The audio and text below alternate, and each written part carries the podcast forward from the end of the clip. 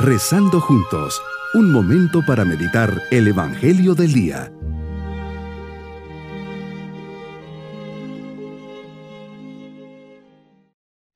Reunidos para comenzar nuestra meditación en este día 27 de diciembre, fiesta de San Juan Evangelista, junto al discípulo amado, digámosle al Señor, Señor, vivimos estos días de Navidad con especial alegría porque el que nace es Dios Eres el bien, la vida, la verdad del hombre, y te rebajas hasta el hombre para elevarlo hasta ti mismo.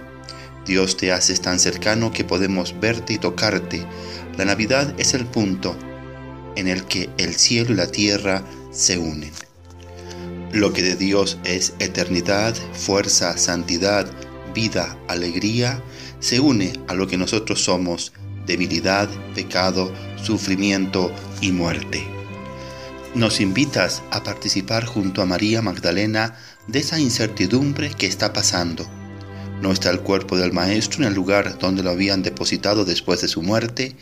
Ella después de esa experiencia de dolor y llanto sale corriendo a comunicarla y compartirla con tus discípulos y llega a la casa donde estaban Simón Pedro y el discípulo a quien le demostraste un amor particular, Juan, y les dice, se han llevado del sepulcro al Señor y no sabemos dónde lo habrán puesto.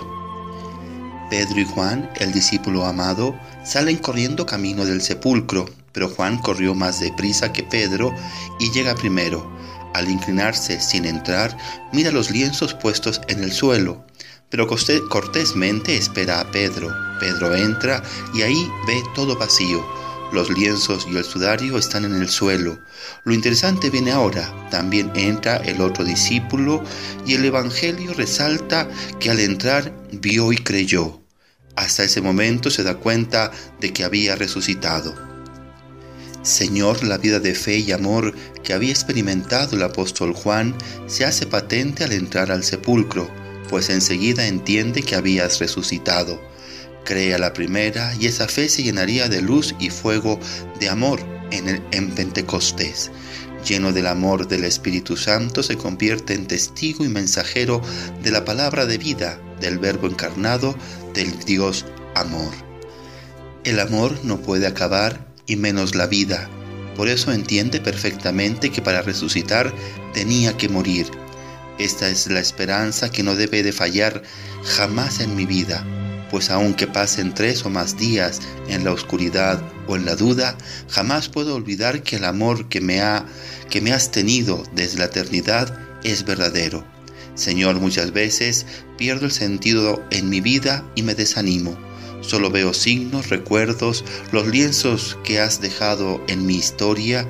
Señor, que mi experiencia de ti me deje ver y creer, que sea testigo fiel de tu amor en mi ayer y mi hoy, en las cosas pequeñas y también en las grandes, para así ser testimonio ante los demás.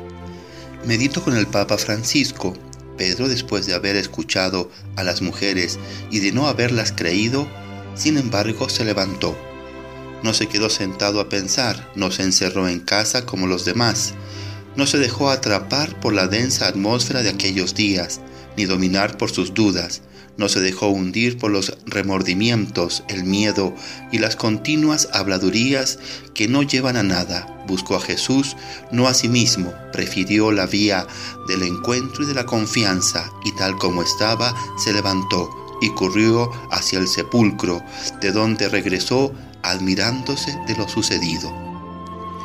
Mi propósito es hacer una experiencia viva de Jesús como niño en el pesebre y en la resurrección, experiencia que le llevó a Juan Evangelista a proclamar el amor de Dios y ser llamado como el discípulo amado.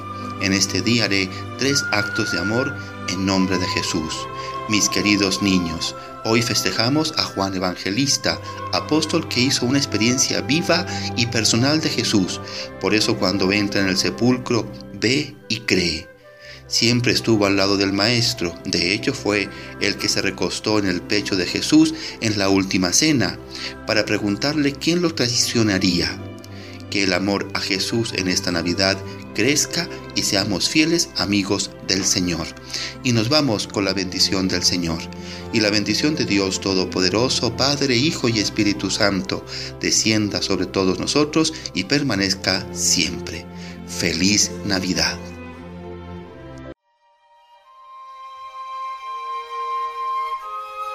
Hemos rezado junto con el Padre Denis Doren, Legionario de Cristo.